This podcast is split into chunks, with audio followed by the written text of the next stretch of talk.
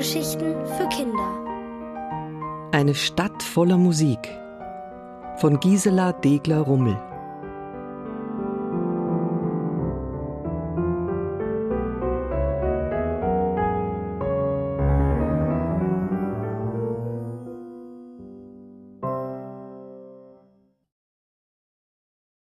Herr Moldau entdeckt etwas.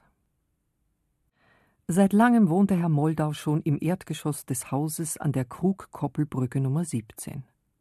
Über ihm wohnten Frau Mehlbüttel und Herr Altmann, darüber Familie Wiesenbär und die alte Dame Linda Rosenbecher.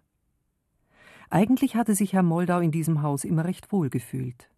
Aus seinem schmalen hohen Fenster zur Straßenseite konnte er den kurz geschnittenen Rasen und die Rosenbüsche am Zaun sehen. An bestimmten Tagen duftete es nach Erde und Blütenstaub. Das mochte Herr Moldau besonders gern. Tagsüber war er in einer Bank beschäftigt.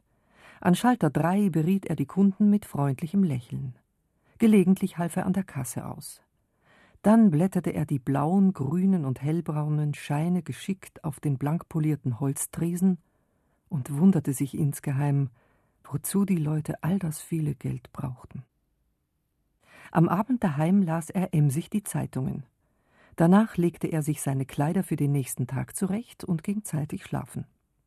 So lebte er recht zufrieden und dachte, so ist wohl das Leben. Aber eines Tages geschah etwas Unerwartetes. Ein Kollege aus der Bankfiliale schenkte ihm eine Eintrittskarte. Meine Frau ist plötzlich krank geworden, sagte er. Möchten Sie mich vielleicht ins Konzert begleiten, Herr Moldau? Ja. Herr Moldau mochte. Er hatte sowieso nichts vor. Er nickte freundlich, nahm die Eintrittskarte und bedankte sich. So sah man Herrn Moldau an diesem Abend in der zwölften Reihe rechts neben seinem Kollegen im kleinen Saal der Musikhalle sitzen, mit frisch gestärktem Hemd, Pomade im Haar und einem Hauch seines besten Rasierwassers auf Kinn und Wangen. Etwas beklommen saß er auf seinem Platz, denn er war noch nie zuvor in einem Konzert gewesen. Diese Welt war ihm fremd. Ist es nicht ungewöhnlich, dass so viele Menschen fein herausgeputzt an so einem Ort zusammenkommen, um gemeinsam Musik zu hören? dachte er und schaute auf die festlich gekleideten Menschen um ihn herum, die glitzernden Kronleuchter über ihm und die leeren Stuhlreihen vorne auf der Bühne, neben dem großen schwarzen Flügel. Da kamen die Musiker mit ihren Instrumenten herein. Sie verbeugten sich leicht in Richtung Publikum das Geflüster und Gehüstel verstummte. Das war der Augenblick, in dem mit raschen Schritten der Dirigent auf der Bühne erschien, um nach einer kurzen Verbeugung an sein Pult zu treten. Im Zuschauerraum wurde es dunkel. Nur auf der Bühne blieb es hell. Der Dirigent hob feierlich seinen Taktstock, die Musiker begannen zu spielen. Herr Moldau schloss die Augen und schon bald tauchte er in eine neue geheimnisvolle Welt ein, die ihn ganz gefangen nahm und die ihn völlig verzauberte. Seinen Gedanken wuchsen Flügel. Sie flogen mit den Klängen der Musik empor, flatterten weiter, und so ging es fort. Herr Moldau vergaß sich selbst dabei. Wie aus einem Traum erwachte er, als die Musik plötzlich verstummte und der Beifall hart und donnernd losbrach. Ganz benommen vergaß er zu klatschen. Und wie verzaubert ging er mit dem Kollegen aus dem festlichen Lichtermeer durch das Menschengedränge auf die Straße hinaus, verabschiedete sich rasch und trat ganz für sich alleine den Heimweg an. Dabei summte er glücklich eine kleine Melodie, an die er sich zu erinnern meinte. Dieser Abend sollte Herrn Moldaus Leben verändern. Denn schon am nächsten Morgen stand für ihn fest, ich möchte auch musizieren. Ja, das war auf einmal sein sehnlichster Wunsch.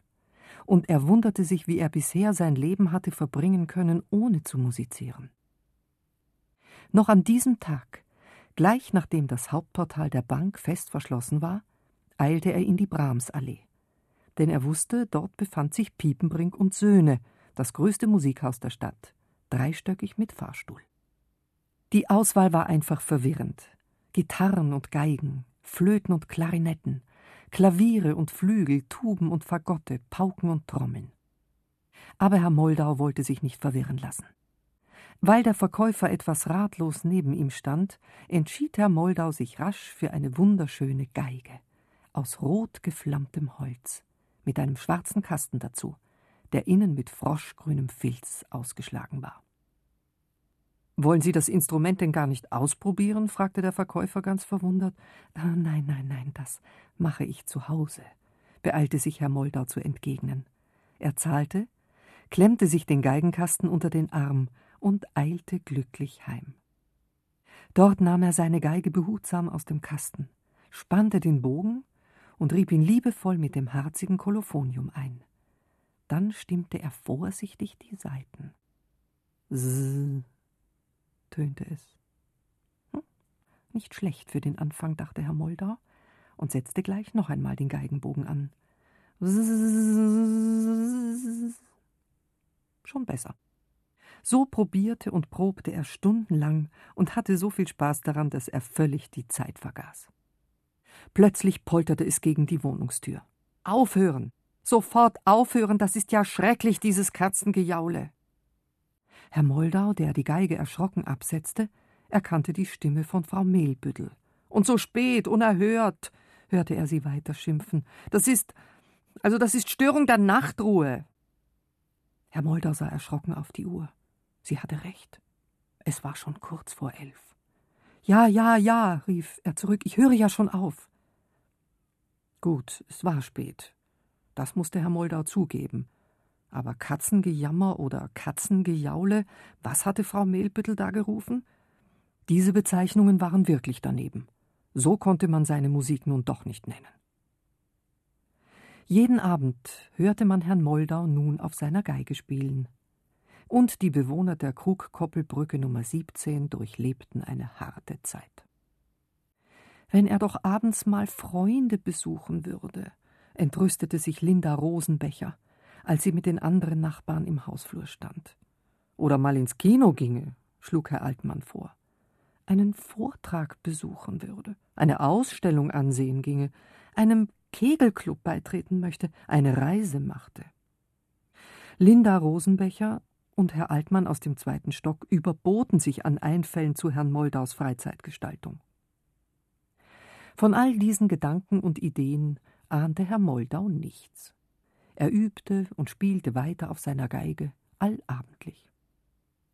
Und Frau Mehlbüttel, Herr Altmann, Familie Wiesenbeer und die Dame Linda Rosenbecher hielten sich die Ohren zu.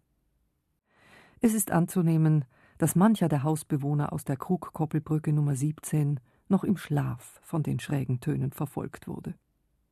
Herr Moldau selbst war nach seinem intensiven Spiel immer wunderbar entspannt. Er fühlte sich beschwingt und auf eine besondere Art heiter. Und sein letzter Gedanke kurz vor dem Einschlafen galt nun seiner neuen Geige und all den vielen Möglichkeiten des Spielens auf ihr.